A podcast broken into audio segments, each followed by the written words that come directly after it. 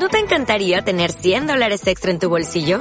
Haz que un experto bilingüe de TurboTax declare tus impuestos para el 31 de marzo y obtén 100 dólares de vuelta al instante.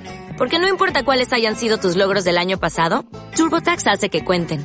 Obtén 100 dólares de vuelta y tus impuestos con 100% de precisión. Solo con Intuit TurboTax.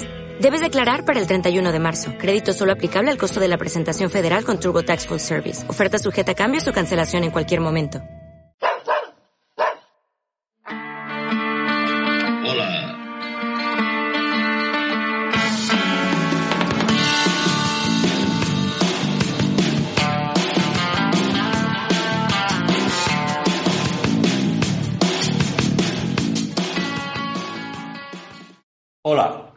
Bienvenidos a un nuevo programa de la radio de Diario de Transporte. Hoy contamos como, como invitada con nosotros a Nuria Lacazi Vázquez, secretaria general de la Asociación de Cargadores de España, ACE, que ya ha estado en nuestra ocasión y a la que agradecemos, como siempre, que nos atienda amablemente aquí en la radio de Diario de Transporte. Hola, Nuria, ¿qué tal? Buenas tardes. Hola, buenas tardes, Julio. Muchas gracias. También está con nosotros eh, José Fernández Delgado, presidente de UITA. Hola, José, ¿qué tal? Hola, buenas tardes. Muchas gracias por la asistencia que nos brinda. Y Antonio Señarís del Río, de FETRAM. Hola, Antonio. Hola, buenas tardes, gracias por la invitación. Y nuestro colaborador habitual, Nico Martín. Hola, Nico. Buenas tardes a todos. Muy bien. Nuria, ¿cómo, ¿Cómo has vivido estos, estas últimas semanas tan ajetreadas de, del paro, la, la, huelga o como, bueno, más paro que huelga Pues la verdad es que ha sido, ha, llegado a poner al límite a los cargadores este, este paro.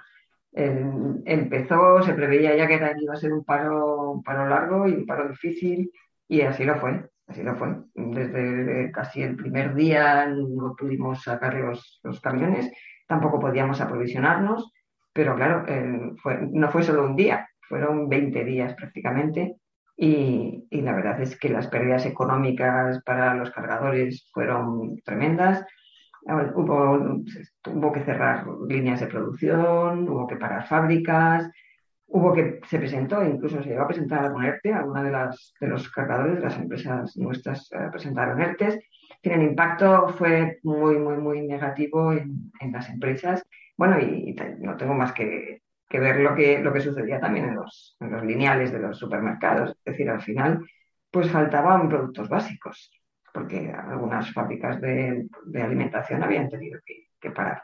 Ha sido, ha sido terrible, ha sido terrible y ha sido terrible también porque era un, un momento muy delicado para mucha parte de la industria, lo que era toda la industria metalúrgica, por ejemplo, que llevaba ya un, tiempo sufriendo la subida del gas, son industrias electrointensivas o industrias muy consumidoras de energía que estaban ya en una situación delicada y, que al no poder expedir y al no poder fabricar, pues la situación se volvió mucho peor. En fin, ¿qué quieres que te diga? Pues eh, lo, que, lo que ha sido el paro del transporte lo hemos visto todos. Bueno, y quizá no lo hemos visto todos, porque al principio no, no se reflejaba la realidad. Yo creo, parecía que era bueno, que no, no tenía mucho impacto y, nuestro punto de vista, lo que me reportaban a mí mis asociados es que, sí, que, estaba, que estaban prácticamente paralizados, que no podían ni aprovisionarse ni esperar. Esto es un poco el resumen de mi vivencia durante estos casi 20 días de paro. Me imagino que como en todo paro, bueno, sabemos que hubo reuniones, negociaciones, ¿tú estuviste en ellas? ¿En alguna de esas reuniones? En las negociaciones que hubo, eh, las, tuvo el Ministerio con el Comité Nacional. Los cargadores no estábamos en esta ecuación. No me refiero con los convocantes, con los convocantes del paro. Con los convocantes del paro te refieres con plataforma. Mm. Nosotros no nos hemos reunido tampoco con plataforma porque realmente eh, tampoco estaba en la ecuación. Es decir, eh, bueno, o estaba en la ecuación, pero no era un representante oficial. Con lo cual, realmente aquí el cargador pues no tenía mucho, mucho que decir en este conflicto, ni, ante plataforma, ni ante el comité, ni ante la administración. Bueno, estábamos un poco, estábamos sufriendo un, paro que se había planteado, bueno, pues, a lo mejor con, unas demandas totalmente lícitas, pero que no teníamos, no, se contaba con nosotros para resolverlas. Y nuestra capacidad era muy, muy limitada, por no decir nula. Eh, José, como una de las partes implicadas en el, en el paro, que UITA lo apoyó, ¿Cuál es tu, resumen inicial? Bueno, nosotros el, resumen que, nosotros podemos dar es que nadie quería recibirnos. Eh, tenemos unas reivindicaciones presentadas. En la administración, como sabéis, se empeñó en decir que no somos interlocutores válidos, porque en realidad nosotros no estamos en esa estructura del Comité Nacional, que nosotros no la reconocemos, porque una estructura que se genera por unos listados no la consideramos tampoco que es muy lícita, ¿no? De hecho, eh, en esa amenaza que lanzaron en el mes de diciembre, eh, vemos que los transportistas no les había llegado ni siquiera las reivindicaciones, ni siquiera han hecho en sus territoriales en sus organizaciones territoriales no, no les habían trasladado a los transportistas lo que se estaba pidiendo. Ya se ve que era un acuerdo que se generó por, en uno, por unos burócratas que tiene el Comité Nacional de Transporte que no llegaron al sector. El sector estaba, preguntándose, pero vamos a parar y ¿por qué paramos? ¿Qué es lo que se está pidiendo? Sin embargo, nosotros, la, en las que nosotros hemos hecho, hemos hecho una labor de campo muy buena, porque hemos estado informando, hemos estado explicando los problemas que tenemos de fondo, que sabemos que son los intermediarios que tenemos, que son los que se quedan con el dinero. Eh, no echamos la culpa, aquí hay dos damnificados, son los cargadores principales y somos los transportistas, los transportistas que no recibimos el dinero que a lo mejor pagan los cargadores principales. Eso es lo que hay que clarificar aquí. Y es lo que poníamos en cuestión, más que nada, porque en realidad no podemos estar en contra de los empresarios que nos dan la vida. Nosotros no podemos estar, lo que pasa que a consecuencia de, una mala gestión que hay en, en, la trazabilidad del contrato de transporte, estamos en esta situación y no se ha resuelto porque nadie quiere negociar. Los, los operadores logísticos, que son los que están dentro del Comité Nacional son los que negociaron casi las reivindicaciones que nosotros pedíamos. En, definitiva, ellos movidos por la, por la eh, el éxito de, que, tuvo la convocatoria del paro, bueno, no, que no se puede decir éxito, fue una conjunción de una situación mm, de colapso económico del sector, porque estaban empresas, empresas de, de las organizaciones territoriales de la CTM, por ejemplo, estaban secundando el paro, porque en definitiva los que tienen camiones, los que tienen conductores, los que tienen eh, que sufragar los costes de explotación de los vehículos, están en el mismo problema el grande, el pequeño y el mediano. Aquí estamos todos implicados en una situación que yo creo que lo tenemos que resolver. Yo no sé cómo, pero tendrá que ser resolver porque de momento no está resuelta aunque eh, nos prometen, nos prometen, pero ya sabemos lo que pasa. Muchas veces la Administración promete cosas que no llegan a destino, nunca llegan a destino. Y habrá que ver qué fue lo que negociaron, en qué condiciones negociaron, cómo va a salir, cómo van a salir esos acuerdos que se, que se acordaron ahí, cómo va a salir esa legislación del contrato de transporte. No lo sé, no lo sabemos, lo dejamos ahí. Y estamos un poco en la cuerda floja, en la cuerda floja. Y el, sector del transporte, hay mucho, muchas empresas de transporte que no han movido los camiones todavía, ¿eh? Porque en definitiva sí que dieron esos 20 céntimos, pero fíjate tú la, la historia que tienen los 20 céntimos, que los tiene que adelantar la gasolinera. Hay un montón de gasolineras ahora con el mismo problema que tienen los transportistas, que no pueden adelantar ese, esos 20 céntimos al transportista en el poste porque con lo fácil que lo tiene el gobierno de bajar el impuesto al hidrocarburo y ya estaría todo mejor arreglado, digo yo. Que bueno, que nosotros los 20 céntimos tampoco nos alivian. Hombre, hay que decir que nos alivian un poco, pero que el problema ni mucho menos está resuelto. Bueno, no lo hemos todo al principio. ¿eh? A ver, José, eh, eh, Antonio, tú que también, aunque vuestra organización en principio no apoyó el paro, pero luego sí por las circunstancias, los asociados se vieron obligados a, parar. ¿Cómo has visto este, este conflicto? A ver, eh, nosotros lo que vimos, a ver, nosotros no estábamos al principio porque eh, habíamos hecho una valoración desde la Junta Directiva con algunas otras cooperativas eh, que tenemos aquí en Galicia y habíamos visto que había que respetar al que quiere parar porque el cliente no quiere actualizar las tarifas o cualquier cosa, pero sí respetar también al que sí le han actualizado las tarifas, que hubo varios clientes que sí actualizaron, pero que nos encontramos de, golpe y porrazo que el 14 todo el mundo quería parar al final. Y paró todo el mundo, que aquí tanto el que quería parar como el que no, se paró. La valoración que sacamos es que hemos vuelto al, punto de partida.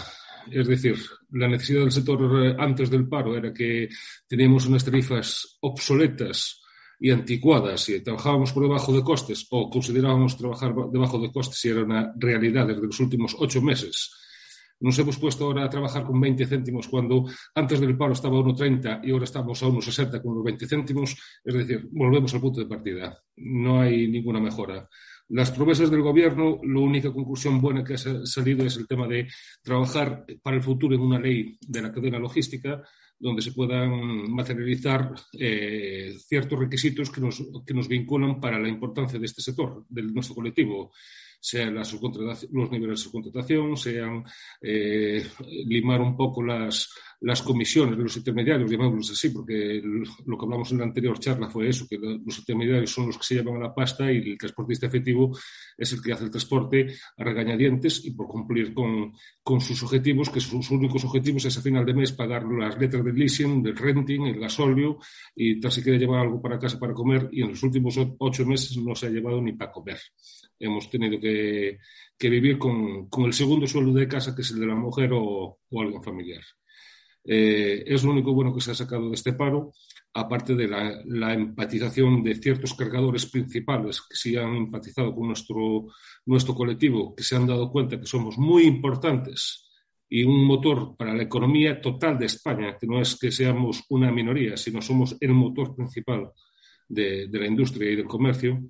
Y, y la valoración está ahí, que creo que hemos vuelto al principio del paro, antes del paro, de que el problema era el precio del transporte al final y nos hemos olvidado de otras reivindicaciones que yo sigo diciendo que, que tanto plataforma como los del comité no deben olvidar, como es la materia, la materia de las enfermedades profesionales y la, una jubilación digna para nuestro colectivo y un cambio generacional, que eso es una labor que tiene que hacer el gobierno de intentar incentivar a la juventud o la gente que está parada y no incentivarla con, con subvenciones de salario mínimo interprofesional o, o, la paga mínima vital. Pienso que debe invertir en nuestro colectivo porque somos, se ha demostrado que somos muy esenciales para la industria, para el comercio y para la economía del país. Es nuestro punto de vista. Una primera valoración, Nico, la inicial, y luego ya entramos más a fondo. Bueno, yo mi valoración es que eh, veo una contradicción. Sí que ha habido un éxito en el paro, porque ha habido muchas cuestiones que se han juntado, ¿no? Como es el tema del, del diésel, como el hartazgo, el cansancio, el agotamiento por parte de muchos pequeños transportistas. Pero también he visto que en otras zonas sí que se ha trabajado bastante y, bueno, de hecho creo que la cadena de alimentación, la logística alimentaria ha funcionado, porque aunque algunos lineales sí que se han visto un poco vacíos, mm, no, se ha parado al 100%, ¿no? Y lo que decía Antonio, bueno, pues sí, está, está muy bien. El transporte no debe de ser subvencionado, pero lo de atraer a, a gente nueva o a gente joven hacia el transporte, con lo que estamos señalando aquí, con lo que hemos visto en el paro, con las necesidades que tiene el sector y con los salarios que hay y, los ingresos que pueda tener un pequeño autónomo, la verdad es que yo creo que por ahí no van a entrar. O cambiamos todo estructuralmente o, reestructuramos o renovamos muchas cuestiones que tiene el sector del transporte y la logística o yo pienso que no va a haber mano de obra para mover los camiones. En este caso que estamos hablando, tenemos a Nuria como los cargadores, aquí siempre se acusa, ya sabes, a los cargadores, que los cargadores no pagan, que los cargadores eh, son los que. Y en realidad, ya lo, lo hablamos en el anterior programa en el que estuviste, Nuria. El, problema está en los intermediarios. El cargador en realidad paga unos precios rentables, ¿no? porque es la base del paro. básicamente es en lo que se ha basado el paro. Eh, el precio de los combustibles ha tenido mucho que ver, pero lo que se busca es la rentabilidad en, aplicar esa subida al, precio de los viajes. Es que es así, es que desde finales del año pasado y por supuesto en enero de este año, el que no lo había hecho ya el año pasado, empezó a, empezó a trasladar, a, pagar el, incremento del combustible. Y el incremento del combustible y más allá, y también el, coste del transporte, porque no es solo el combustible, el combustible, la inflación ya estaba disparada, con, las ruedas, reparaciones, y ya entendíamos que los costes del, del que tiene el camión son, son empezaban a ser muy, muy, muy elevados y nosotros ya los, veníamos repercutiendo, ya veníamos, incrementamos los precios en unos porcentajes que ni os imagináis, entre enero, febrero y, marzo. Y, y, nos sorprende, nos sorprendió de hecho, que no estuviera llegando a vosotros este incremento de los precios. Es decir, algo está fallando en la cadena de, suministro terrestre cuando nosotros estamos pagando unos, unos, precios que recogían, ya te digo, tanto la inflación como el, nuevo coste de combustible y no, y no llegaban. Y esto, como cargadores, pues no nos gusta. Entendemos que no puede ser, porque el riesgo es vuestro, porque el vehículo es vuestro, porque lo pagáis vosotros, porque el leasing, el combustible, todos los gastos, todos los costes los asumís vosotros. Entonces, esto, esto hay que cambiarlo. Tampoco tengo la varita mágica y no, y no sé cómo. No sé si la normativa que se va a elaborar ahora, que ya sabéis que se va a hacer una, ley de cadena de transporte similar a la ley de, cadena alimentaria, para que, para que el, último o el primero de la cadena, dependiendo desde donde lo mires, pueda ah, trabajar con una rentabilidad adecuada. Entonces vamos a ver cómo se lleva a cabo y cómo se desarrolla. Nosotros lo apoyamos totalmente. Porque es que somos los primeros que queremos un transporte eficiente porque sois eficientes. Porque al final el, autónomo, que, el, que hace, el que mueve la mercancía del punto A al punto B, es imprescindible para nosotros. Entonces vamos a ver si podemos participar en esta normativa y, al final cómo sale. Y, si se reduce la cadena de subcontratación o no. Mm, no. No te puedo adelantar porque aún quedan unos meses, ¿no? Creo que el compromiso del Ministerio fue el 31 de julio o de junio, tres meses creo, tener preparado un borrador. Bueno, pues vamos a ver cómo, sale y a ver si, podemos darle la vuelta a esta situación que, es, que no es agradable para nadie, ni para la economía, por supuesto. Entonces, ¿dónde, dónde hay que atacar el problema? Pues el problema hay que atacarlo en, en, la, subcontratación, yo creo. No, no tanto en los niveles de subcontratación que haya, sino, bueno, pues en que no se puede trabajar por debajo de costes. Eso tiene que ser así. Y tiene que fijar el precio. El, precio no lo puede fijar el primero de la cadena o el segundo. Da igual, lo tiene que fijar el transportista efectivo, el que, el que sabe cuál es el coste y qué es lo que quiere ganar y qué es lo que tiene que ganar después de pagar todo lo que tiene que pagar. Ese es el que tiene que fijar el precio. El precio no puede venir fijado desde el, operador que, contrata con el cargador. No, lo tiene que fijar el transportista. Entonces llegará un precio determinado el que llegue al cargador, que tendrá que pagarlo. Pero sí que está claro que en medio a lo mejor hay rentabilidades excesivas que hay que ajustar. ¿Cómo lo, cómo lo veis? José. Pues sí, yo también estoy de acuerdo con Nuria. Aquí sabemos ciertamente dónde está el problema. El problema está en esa cadena de contratación.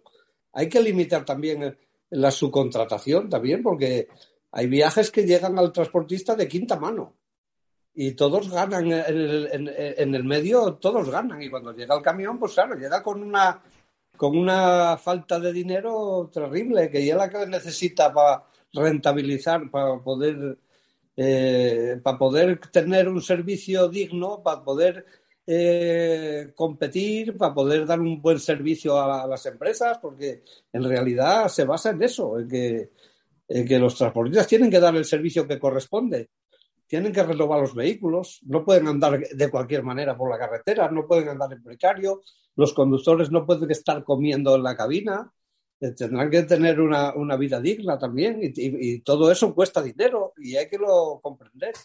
Y el transporte, eh, que se metan en la cabeza todos, que el transporte es imprescindible en cualquier, entre cualquier modo de transporte que haya en el mundo, la carretera está ahí en el medio.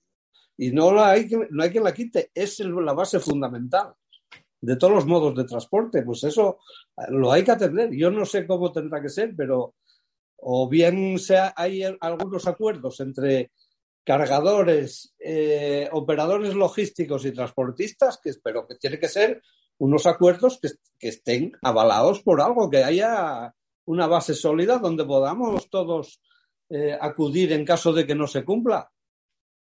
Yo creo que, van por ahí los tiros, no lo sé. Eh, a mi modo de entender, creo que sea así. Antonio, ¿tú qué tienes que decir? A ver, también hay que partir de una cosa, que cuando hay un tender o un operador se va a meter en una fábrica ya establece los precios. Ahí ya no tenemos eh, margen de maniobra de, interponer nuestros precios. Eh, los casos están pasando lo mismo con la famosa bolsa de cargas Transnet, que un mismo viaje el lunes de Madrid para Coruña vale 480 euros y el viernes que vale 800. Es decir, siguen, siguen, siguen especulando igual los intermediarios. Eh, lo dijimos en la anterior tertulia, había que buscar un sistema donde se pueda auditar la calidad de, toda la cadena logística, desde el embalaje hasta la entrega al cliente definitivo. Se podía hacer una valoración, se podían poner unos límites de, su contratación a los operadores que cogen toda la carga de una fábrica o, o distintas fábricas. Pero cómo se puede articular es lo más complicado en un libre mercado, es lo más, es lo más difícil pero sí, sí se podía tener un borrador o un baremo sancionador a los que impongan, de cierta manera, trabajar por, por, debajo de costes. Nosotros aquí en Galicia eh, tenemos una empresa que es asociada de, de AC y tenemos, tenemos un operador aquí que está ofreciendo 88 céntimos el kilómetro a nacional y no saca, no quiere pagar nada más, no quiere pagar y mientras no salga, salga, un baremo sancionador que implique que, que, esta gente que está trabajando por debajo de costes pueda denunciar y que se vea la realidad del, transporte, no sé qué otra solución se puede buscar. El problema está ahí, que eh, los operadores ejercen una, una función tan demoledora, una competencia es desleal, es desleal, porque un operador con un renombre va a coger la carga de una fábrica y no tiene ningún camión y oferta según la cantidad de autónomos que pueda coger en, el, en la gran bolsa de autónomos del colectivo que hay en España. Y, ahí se está perdiendo el valor de nuestro colectivo. No, no, podemos, no podemos cobrar, nos pagan. Lo dijiste tú, Nico, una vez en una tertulia. Estamos acostumbrados a, que nos paguen y, no a cobrar. Y es la realidad del sector. Hay que buscar un medio para que cada uno pueda establecer, establecer su tarifario y pueda llegar a alcanzar ese tarifario, es decir, cubrir los costes, tener una rentabilidad, porque cada uno de nuestros autónomos hablamos de una inversión de mínima entre 120 y 150 mil euros y el rendimiento es negativo en la mayoría de los casos. Es decir, aún sería mejor que todos los que estamos de, autónomos comprar una vivienda y alquilarla, que por lo menos le sacamos un rendimiento. En este caso, para que la ciudadanía o el ciudadano de a pie entienda cuál es el problema de fondo de todo este conflicto que ha habido en el transporte y cuál es la realidad del transporte. Tú hablas ahora de un, operador que ofrece 88 céntimos y estos días del paro yo vi una, una oferta de transporte que salía exactamente echando cuenta de los kilómetros a 3 euros con 76 céntimos el kilómetro. Entonces, ¿cómo se explica que un, que un cargador, un cargador o un operador en un momento determinado ofrezca 3,76 euros al kilómetro porque tiene la necesidad de sacar un porte como sea y cuando todo está normal ese, ese mismo porte lo pueda bajar a 80 céntimos. Como el ciudadano de a pie dirá, pero bueno, ¿esto qué es? A ver, eh, todo operador, y Nuria lo puede expresar, que en sus contratos hay sanciones por incumplimiento de, del tema. Entonces es mejor en una campaña como fue lo del paro trabajar a pérdidas ellos en, una, fecha porque saben que nos van a sacudir en el resto del año. Esa es la, gran oferta, pero ojalá fuera esa la única oferta. Yo vi una en Sevilla de, que pagaban 34,67 euros el kilómetro. 34,67 por un trabajo de 30 kilómetros cuando lo habitual es que paguen 200 o, o, 500, o 300 euros, es decir, a, a tres y pico. Estaba a 34 euros con 37 el kilómetro. ¿Pero por qué? Porque se vio nuestra necesidad de que estamos ahí, que somos esenciales. Pero ¿por qué no hay esos precios durante todo el año? ¿O por qué no hay algo intermedio, pero durante todo el año?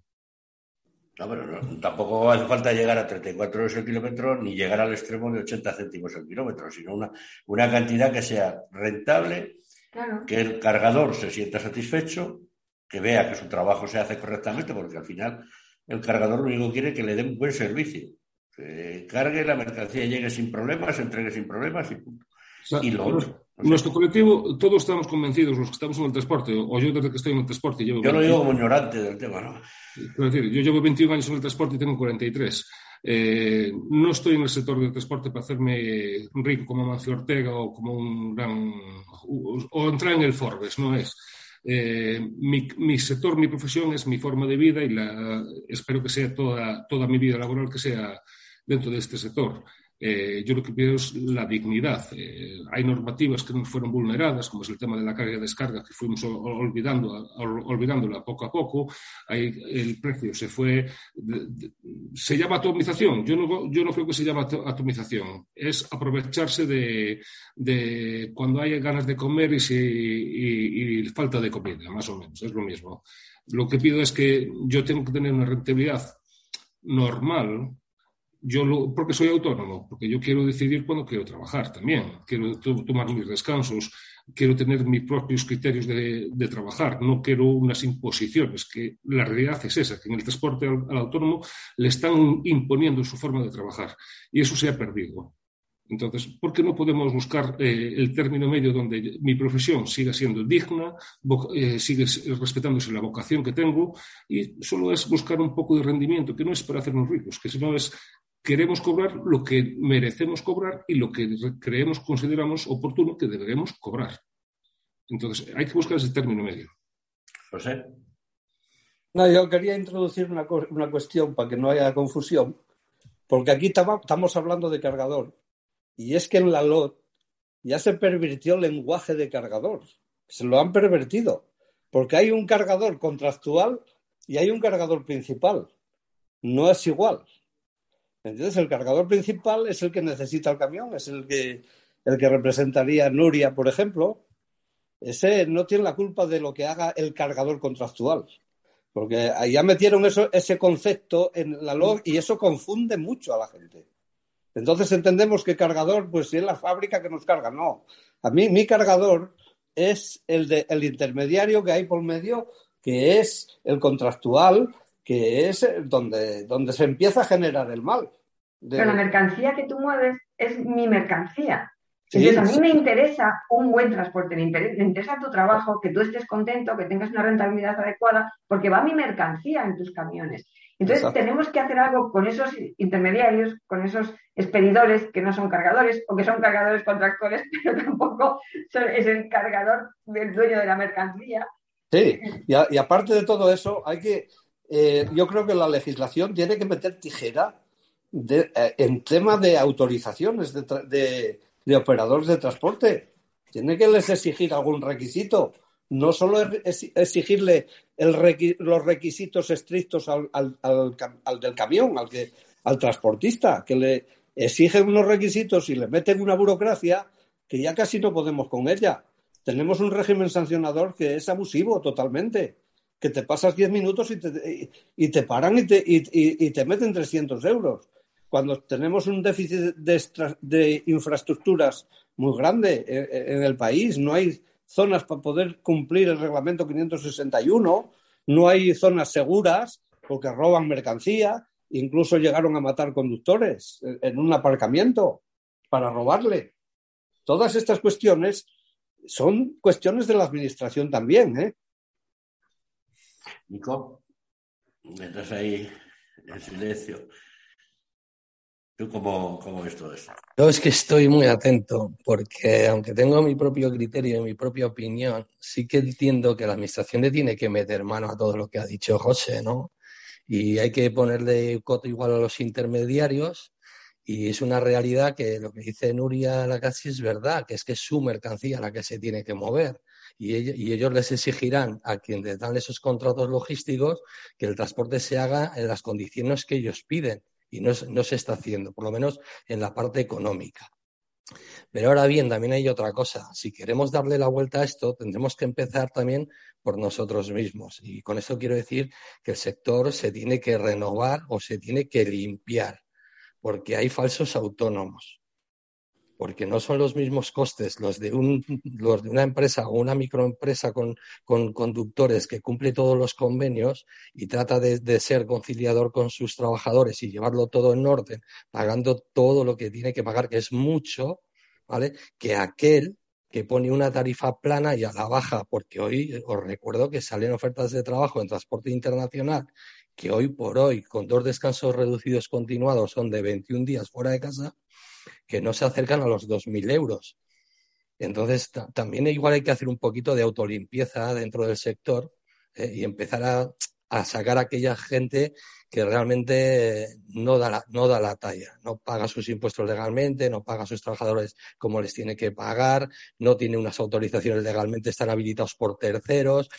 El sistema de módulos también es una competencia desleal dentro del pequeño autónomo. Entonces, no vayamos a exigir, por ejemplo, al, al gobierno que nos, que nos controle a los operadores cuando nosotros mismos no somos capaces de controlar lo que tenemos trabajando al lado. Y una cosa eh, muy importante a nivel de costes. ¿Qué costes? ¿Son los costes mismos los que son de alguien que vive en Guipúzcoa, que trabaja en Guipúzcoa, que los costes de alguien de Cuenca, por, por decir dos provincias? De Zamora no son igual los costes. Sin embargo, sí puede operar cualquier transportista en cualquier territorio. Entonces, ¿cómo, cómo vamos a regular? ¿Cómo vamos a regular esto? Yo, yo lo que sí que tengo claro es que debería de haber una transparencia en lo que paga el cargador principal y el productor, el que necesita esos servicios de transporte, qué es lo que se queda el operador, cuántos rebotes hay en el transporte y cómo están esas empresas organizadas. Porque yo hoy, con mi título de transportista que no ejerzo, podría ser operador. Me siento aquí delante del ordenador, cojo Transnet, las bolsas de cargas por Internet y hasta ahí hemos llegado. Abro mi licencia fiscal, pago mis impuestos y vivo del trabajo de terceros y me aprovecho de su necesidad. Unos la necesidad de mover sus mercancías y otros la necesidad de ir a su casa los fines de semana y aprovecharme de que el lunes el, precio puede ser uno y el viernes puede ser otro. Has tocado un tema muy, muy interesante y vamos a dejarlo para la segunda parte. Hacemos una pequeña pausa.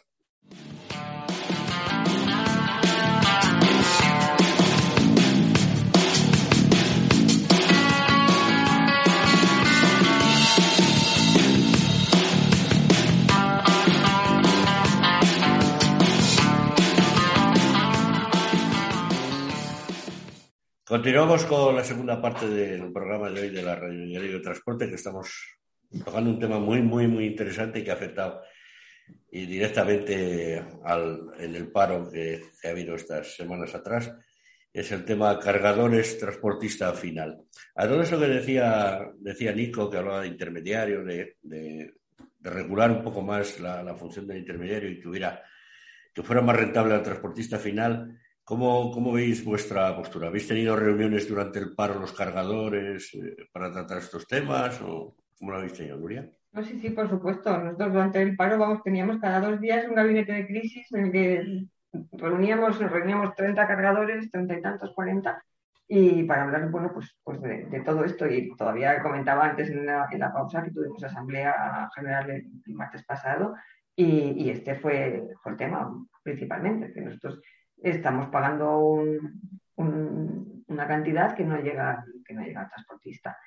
Eh, es muy larga la cadena, tenemos un problema en los cargadores que casi similar al problema que tenéis los, transportistas, los porteadores efectivos. Y es que no, no, nos conocemos, la cadena es muy larga.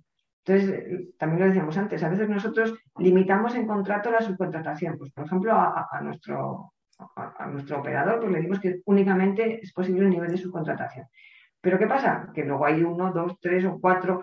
No, no lo controlamos, no somos, ni somos capaces, ni es nuestro, nuestra labor controlar cómo, cómo funciona la, la, cadena de subcontratación. Podría ser una resolución administrativa o podría ser una normativa o podría ser, ahí no entro, pero lo que, lo que no queremos los cargadores son dos cosas. Primero, que se nos, que se nos, que se nos dé una carga administrativa y sobre todo que se nos pida que controlemos algo que, se escapa de nuestras manos y que desconocemos. Eso por un lado. Y, luego, por otro lado, eh, tenemos que sentarnos todos, yo creo. Tenemos que sentarnos los autónomos, tenemos que sentarnos los operadores, tenemos que sentarnos los cargadores y, tenemos que, potenciar todos este cambio. Es decir, los cargadores, en la, última asamblea que tuvimos, el, resumen fue que, es, que, no está, que no es rentable el trabajo del autónomo y nosotros estamos pagando bien, luego algo está pasando. Y la otra conclusión es que nosotros queremos jugar un papel en esta transformación. Entonces, está claro que tenemos que, sentarnos juntos y tenemos que hablarlo todos. No sé en qué foros, porque hay un problema de representatividad que ya hemos visto un poco en el, paro y, parece que no están los representantes que tienen que estar y están los que no tienen que estar. Eso hay que articularlo de alguna manera.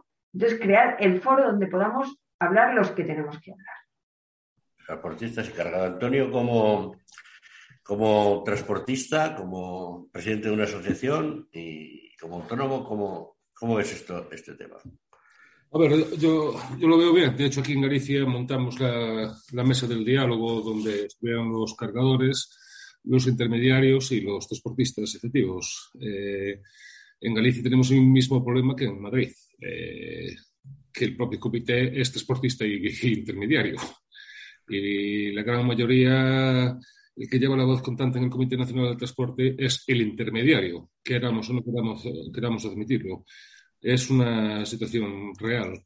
Eh, aquí en Galicia hemos tenido ya dos reuniones, una de constitución la semana pasada, de constitución de la mesa, es, todos estaban muy, muy contentos por, por, ser un proyecto pionero sin tener que, que llegar a, a, más follones. Eh, se han puesto eh, la problemática encima, que es el tema de, sobre todo, el precio del gasóleo, el precio del, transporte.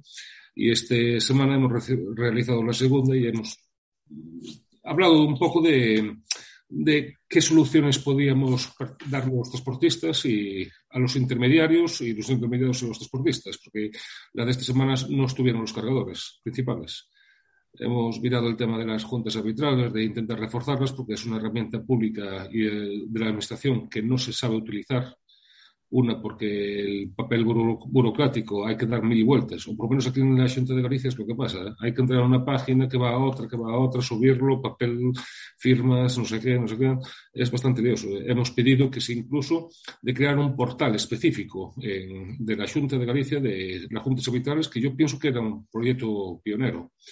Eh, intentar también que la inspección de transportes trabaje un poco más y no con el camión de Antonio Siñarí, sino con el que pone Marco Trans, con el que pone XPO, claro, porque yo los controles que veo de, la inspección de, transportes y los de Guardia Civil siempre van a los pequeños, no sé por qué, será porque son los únicos que pagan. Los otros eh, tienen sus empresas en Lituania, o en Polonia o en Francia, como pasó aquí con un gran operador que esto, todos los contratos abocados al juzgado de Marsella. Todo lo que se celebraba aquí en España. hay que tener raíces. Eh, que tengas que ir a Francia a, solucionar un problema con tu cliente. Y, estamos avanzando. Yo, yo espero, espero poder ver una mesa nacional, porque el problema está en. Yo, yo en Galicia no puedo arreglar el problema que tengo en Cataluña, que, ni el que tengo en Sevilla, ni el que tengo en Andalucía. Es, el ejemplo que, que, pongo siempre. Cuando yo me voy para Sevilla, y me ofrecen 600 euros para Coruña desde Sevilla. ¿Los sevillanos harán ese viaje en 600 euros? Es mi pregunta. Es decir, entonces el problema no lo tengo aquí en Galicia, lo tengo fuera. Entonces yo espero que sea un modelo que puedan hacer otras comunidades autónomas y llegar a que haya algo nacional porque tiene que haber un entendimiento de toda la cadena logística. Eh, existan o no existen intermediarios. Es decir, es la, es la realidad. Pero que el transportista efectivo tiene que ser resarcido en sus condiciones eh, básicas es un, punto fundamental y vital, como si vio en este paro, aunque no fue en toda España seguido de igual manera, pero se ha visto que, somos un colectivo muy importante para una sociedad consumidora y de comercio como es la española. O sea, que al fin y al cabo de lo que se trata es de buscar un punto de, encuentro intermedio, ¿no? Que todo es un problema de, sentarse y hablar. ¿Por qué es tan difícil conseguir ese, Es que, ese acuerdo. Julio, yo lo que sí que creo que en un sector tan, tan primordial, esencial y necesario como es el sector del transporte, no se puede dejar que quede al ámbito provincial en los convenios, regional, autonómico, tiene que ser nacional, tiene que estar mm, vinculado, tienes, que estar obligado y tienes que tener el mismo criterio y las, mismas obligaciones en todo el ámbito nacional porque es que si no estamos hablando de que en una, en una provincia donde tengas mucha oferta de transporte, te puede operar alguien que, trabaja con unos costes muy inferiores. ¿vale? Ya eso estamos viendo a nivel de la Comunidad Económica Europea, lo que está pasando con, países que tienen unos costes eh, inferiores, muy inferiores a los de, y siendo periféricos como nosotros, ¿eh? y, que puedan venir aquí y competir. Porque cuando a mí me dicen que ya el 36% y subiendo del transporte internacional de salida de aquí para otros países lo hacen empresas fuera de aquí, a mí eso me indica que, aquí tenemos un problema serio. Porque esa gente se acaba, se acaba eh, asentando aquí con costes de allí, haciendo transporte nacional aquí, y lo va a hacer legalmente y lo va a hacer legalmente, aunque tenga que pagar los impuestos de aquí, pero al final contratará allí, a personal de allí. Y porque hay eh, mucha normativa, mucha, mucha regulación, hay mucho, mucho papel burocrático, muchos, muchos problemas de este tipo, que al final lo que quiere la gente es cargo, me voy y lo cobro. Y unas veces menos y otras veces más y me voy aprovechando. Pero es que aquí, mismamente en España, de un convenio de la provincia más alta a la más baja, es el, le cobra el 50%, son los salarios. Luego las dietas, cada uno las, está ajustando fuera del convenio o hay tarifa plana, como estamos viendo muchos conductores que hagan lo que hagan, les dan, les dan un dinero. Entonces, tenemos que empezar a fijar una serie de criterios que sean de ámbito nacional, que nos obligue a todos, no que le obligue al cargador o que le obliga a la Administración. Nos tiene que obligar a nosotros mismos a, entender y a formarnos de que no podemos trabajar en estas condiciones, porque puedes trabajar por encima de costes y tener a tus, a tus conductores en situación de precariedad. O sea, hay una serie de cuestiones que hay que meterle mano, que no va a ser a corto plazo, ni de aquí al 30 de julio, no va a ser de 30 de julio, pero sí que tenemos que empezar a poner y a escalar, a subir escalones en, ese aspecto, porque si no, y, además el, conductor asalariado a través de sus interlocutores sociales tienen que estar, porque eh, es que la mayoría pasamos de 50 años. O sea, es que en, en 10, 12 años esto se queda desierto.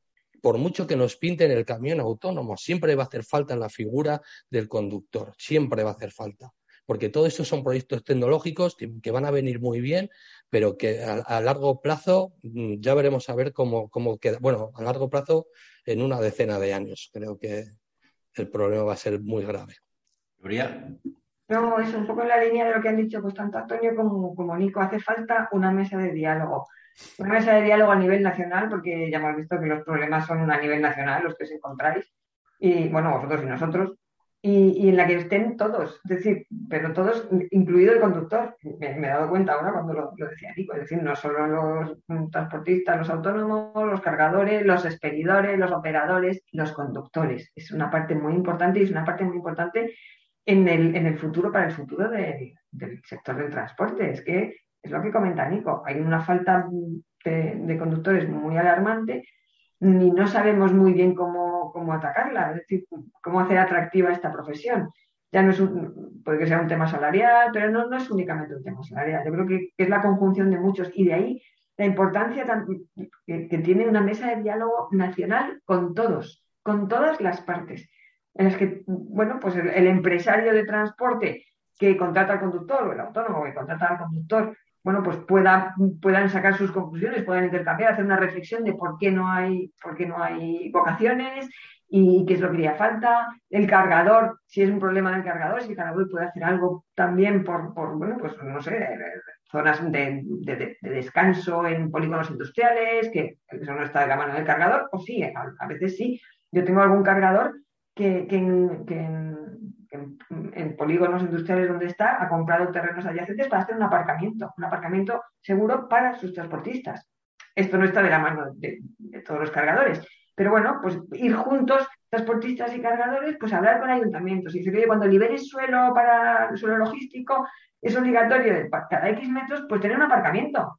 Un aparcamiento porque se entiende que en este polígono pues entran camiones que necesitan descansar en algún sitio. No sé, tenemos que estar todos en esta mesa de diálogo para ir avanzando en todas las distintas facetas, que son muchísimas, para, para transformar el transporte y para hacer que el transporte sea rentable y sea una profesión atractiva para los conductores y sea mm, eficiente para los cargadores y, que podamos estar todos contentos, porque es que así funcionará, que es, que es un pilar básico para la economía del país.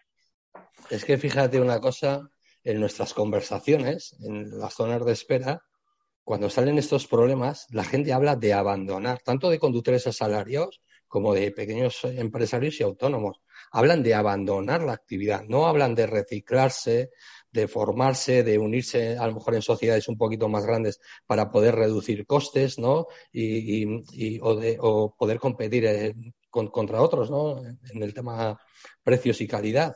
Hablan de abandonar. Entonces, yo creo que está la cosa seria, ¿eh? porque cuando la gente habla de abandonar ya es porque ya no puede más. La semana pasada salía el informe que en los últimos ocho meses han, han cerrado 3.600 autónomos.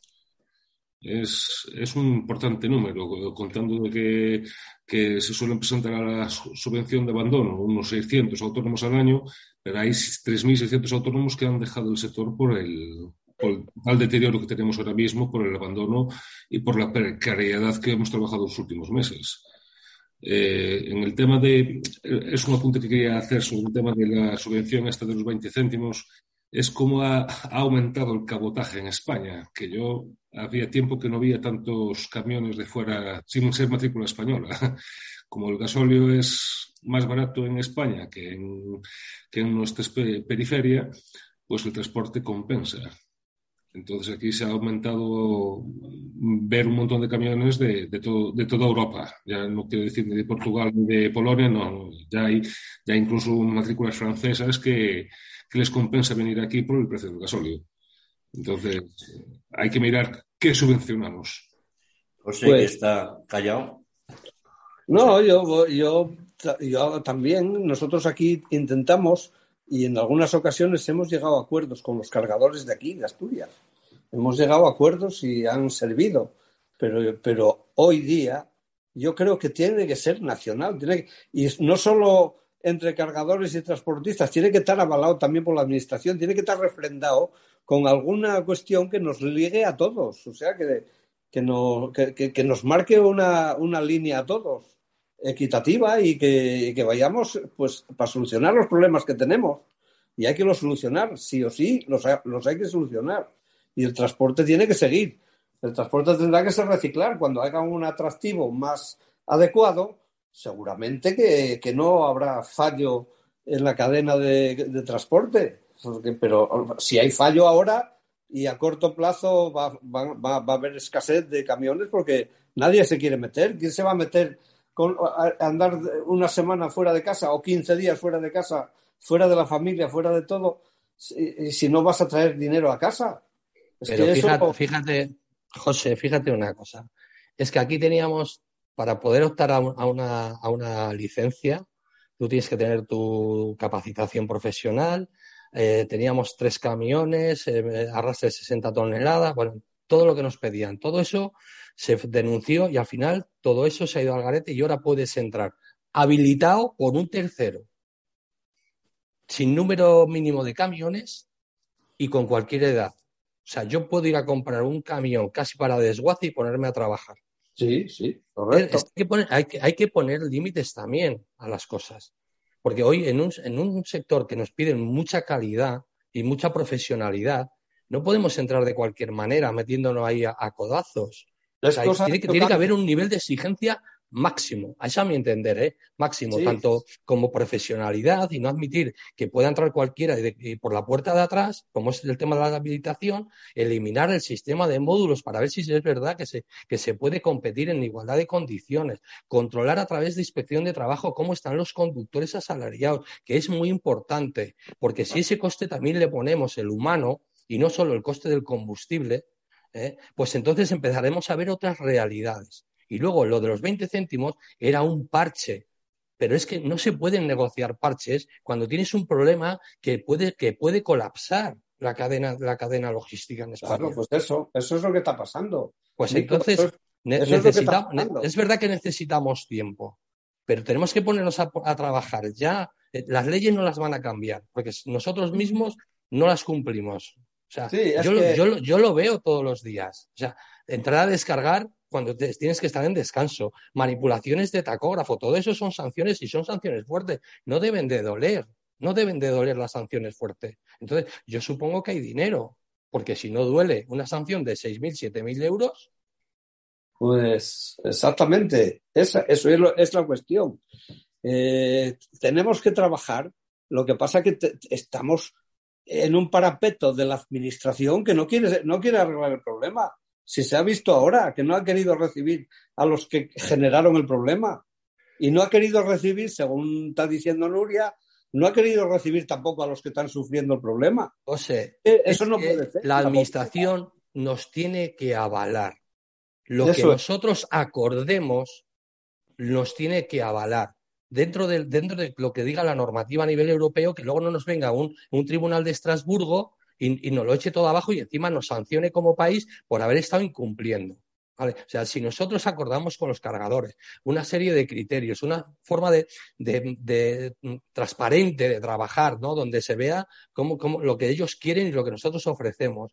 Y nos tenemos que comprometer. No podemos entrar a, decir, eh, yo entro a descargar sin tarjeta y luego me hago 100 kilómetros desconectado el tacógrafo. No, eso lo hay. Tenemos que, tenemos que ser serios. Tenemos que limpiar el, sector. Y luego a la administración le exigiremos ¿eh? que nos avale, que nos avale. Y yo, es que es lo que, lo que le piden al gobierno, ¿qué le pedimos? ¿Normas para seguirlas incumpliendo? ¿Hay, ¿Hay algún sector que tenga más normativa que el sector del transporte por carretera? No, y Farragosa la norma no la entiende nadie. Ah, aparte de que nos han metido una, una cantidad de burocracia. Terrible. una cantidad de burocracia que, que, que, es que, vamos a ver, que antes se ve una ley, que te saquen una ley que si tú no lees un correo electrónico porque te piden una inspección, que hay muchos transportistas, o que cambió el correo electrónico, o que se le averió el correo electrónico y puso otro y no se dio cuenta de cambiar en la administración y te metieron 4.000 euros de multa. Pero esto, ¿dónde se ha visto esto? Esto, esto es ilegal totalmente. Pues yo sí veo una cosa yo sí veo una cosa, sí veo reuniones de los transportistas efectivos con los cargadores, que ahora quizás no sean vinculantes, pero que sí se pueden dar publicidad, ¿vale? Y empezar a, trabajar desde las bases y de, los que tienen la necesidad. Ellos que tienen la necesidad de mover sus mercancías y de nosotros de tirar adelante con nuestras empresas. Vosotros, al fin y al cabo, y yo como trabajador. Pero si, si en los foros principales donde se diluyen todas estas cosas no nos dejan estar, pues tendremos que hacer foros aparte, ¿vale? Y dar, y encima publicitarlos, porque es lo que nosotros queremos, no lo que nos pongan. Nuria, También de la, de la asamblea del otro día salió una cosa muy clara y es decir que desde, desde la asociación estamos siempre abiertos al diálogo. Y, y luego comentar también un poco al hilo de lo que decís de la normativa. Yo, yo no sé si es la forma de pensar de todos mis asociados, pero es la mía. Entiendo que hay una sobreregulación, que es verdad que hay una sobreregulación que muchísimas veces, como ya ha habido revisiones sobre revisiones sobre revisiones, luego no, te enteras, es, bueno, te enteras, se hace complicada la normativa, se hace complicada para mí que tengo tiempo para leérmela y explicársela a mis asociados, cuanto menos para un conductor, para un autónomo que a lo mejor está conduciendo su camión. Eso sí que, sí que entiendo que es difícil. Y, yo, dejaría de hacer tanta normativa, de, tener un sector tan regulado, tan sobreregulado, y empezaría más a hacer, a sancionar, bueno, sí, a, dejar libertad de mercado, pero bueno, cuando se incumpliera, cuando se incumpliera, no, porque si no hay regulación, no hay incumplimiento. Pero sí que cuando alguien no o, trabajara por debajo de costes, pues que hubiera una sanción para el anterior o que hubiera una sanción para que está trabajando por debajo de costes. Es decir, incrementar las sanciones y reducirla en la, normativa, eso sí. Yo creo que, hay un proyecto del, Ministerio, bueno, la, propuesta que también acordaron con mi comité, de, abrir una vía de buenas prácticas que al final, si se, si se combina con una mesa de diálogo en la que todos podamos generar esas buenas prácticas entre todos y acordado por todos, sí que podría ser muy, muy interesante. Muy interesante. Yo abogo por, por eso, por, esta, por una mesa en la que se, se, puedan, se puedan acordar estas buenas prácticas entre, entre todos los que participamos en estas prácticas. ¿Y Antonio? A ver, yo lo de las buenas prácticas es como el catecismo. Haces el catecismo para cumplir con los compromisos históricos de me bautizo, me hago la comunión, la confirmación, me caso y la extremaunción. Es decir, no. Mm, necesitamos algo más que cuidados paliativos. Eh, lo, que estamos haciendo ahora es son parches eh, temporales. Eh, para, para arreglar eh, un tránsito. Es decir, el parche que tenemos ahora mismo va a durar hasta el 30 de junio. El 1 de julio volvemos a estar en la misma situación pre-paro. Es decir, no hay una situación. Sabemos que el problema que tenemos los transportistas no es solo de los transportistas. Es, estamos en una sociedad más, la gran mayoría, mileurista y entre el consumo de gasóleo, la electricidad, eh, el encarecimiento del, del coste de la vida, pues eh, eh, el comercio se va, se va a ver resentido en, en, en, dos o tres meses, más o menos. Hay que, hay que hacer, poner la máquina a trabajar. Es que yo creo que lo he visto en los pocos años que llevo aquí con, con los sindicatos, es que el, el, diálogo ha sacado más, más buenos resultados que, que mm, descoordinaciones de, de, ciertos paros. Es decir, yo recuerdo el 2008, el 2005, recuerdo este, y creo que las soluciones siempre se han hecho con, con una mesa, eh, face to face, intentar, intentar llegar a unos acuerdos y y que se han olvidado. Pasa ahora, quiero decir, no podemos dejar del diálogo ya ahora hasta, la hasta el próximo paro. Es decir, el diálogo tenemos que construirlo, construirlo ya y seguir, y tiene, aunque estén las situaciones cómodas, debemos seguir con el diálogo porque yo tengo que saber cómo está mi cliente principal siempre en todo momento, igual que él se tiene que preocupar de cómo estoy yo. Y el diálogo tiene que ser continuo, fluido, no, no porque ahora esté cobrando lo que merezco y dentro de dos meses, como hay otra vez falta de viajes y sobre, sobre oferta de, de camiones, pues que volvamos a estar como antes de, de este paro en esta situación. Entonces yo, yo fomentaría, fomentaría, insistiría lo que dijisteis de darle publicidad, tiene que la sociedad, pero el gobierno tiene que saber que este, estas mesas de diálogo están ahí y se están realizando, que es lo que, lo que realmente está funcionando. Si solo le pedimos al gobierno que actúe, lo que el gobierno tiene es poco tiempo, porque le dedica mucho más tiempo a sus intereses electorales que a los verdaderos problemas que está sufriendo la sociedad. Porque si ahora la próxima solución viene porque hay un planteamiento de, de posible paro dentro de unos meses otra vez, después viene el, año electoral del año 23. Y, la verdad que la sociedad no puede, no puede esper esperar. Y además el transporte cambia mucho más rápido que la legislación. Y además, fijaros cómo, cómo utilizan la legislación que cuando les interesa, abren el 561 y nos permiten más conducción y menos descanso, olvidándose de la seguridad.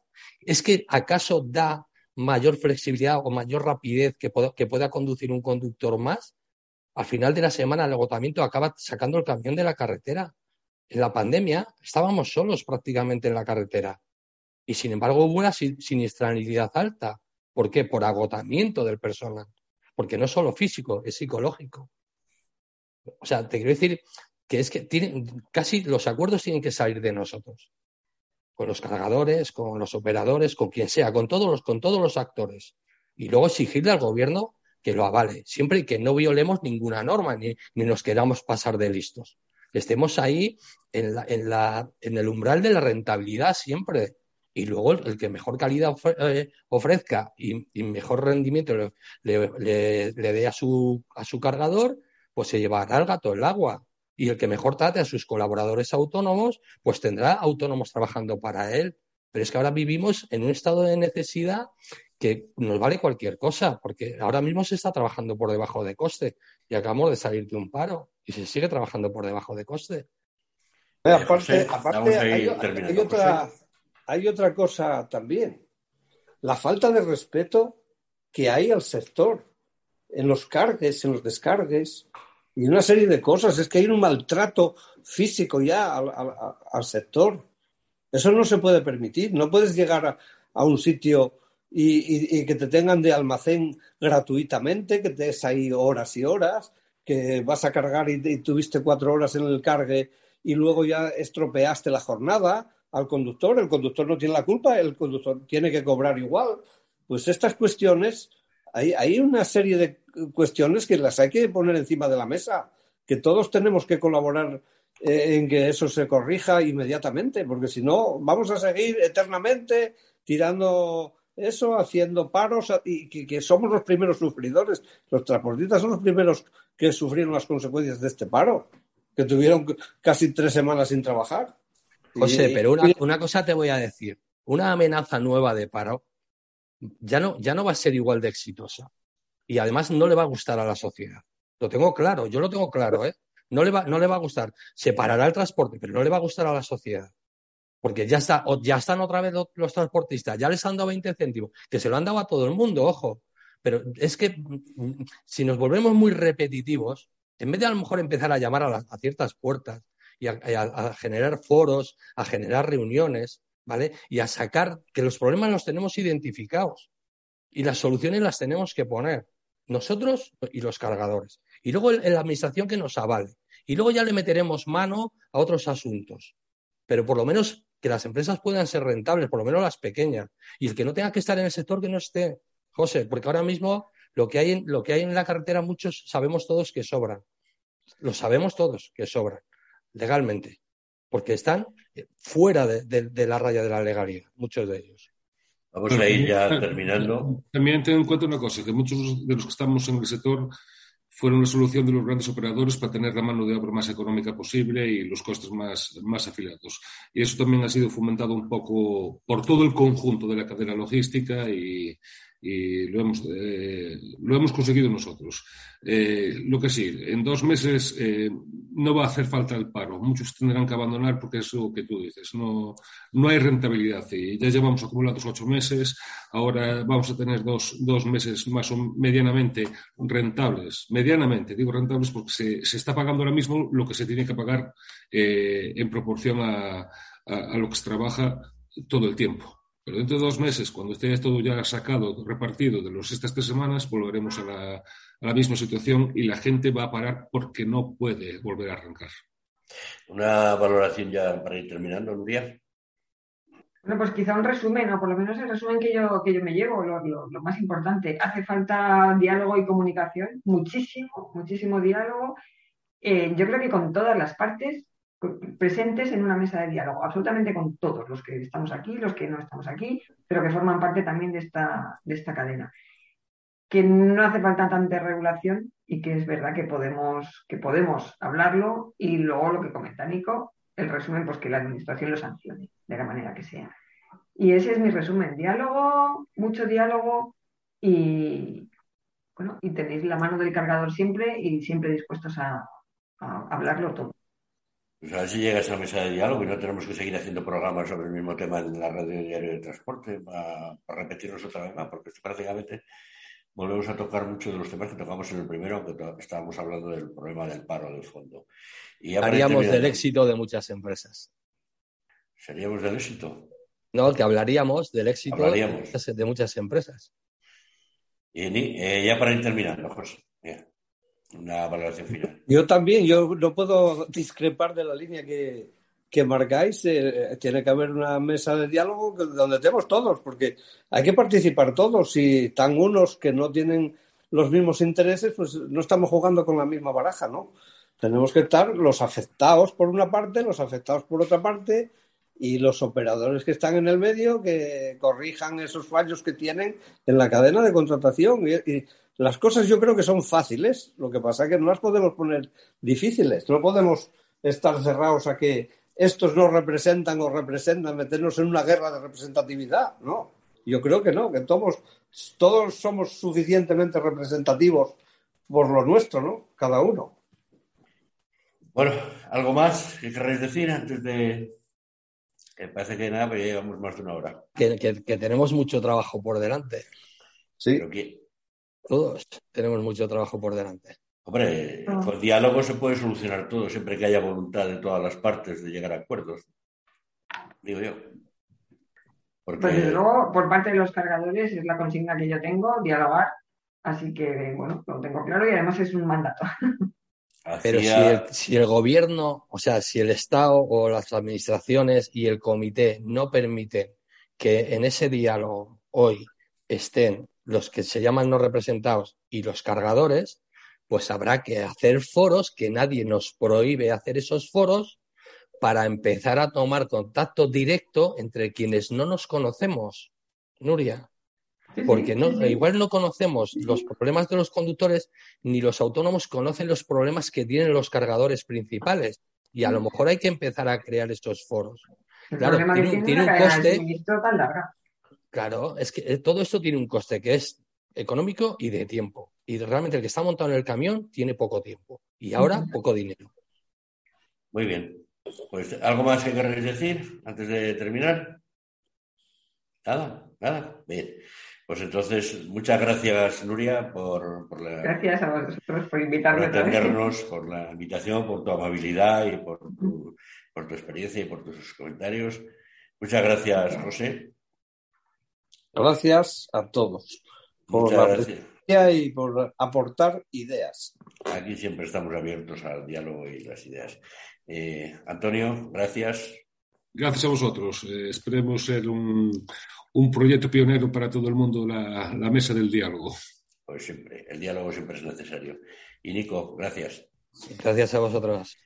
Lo dicho, hasta aquí el programa de la radio de hoy.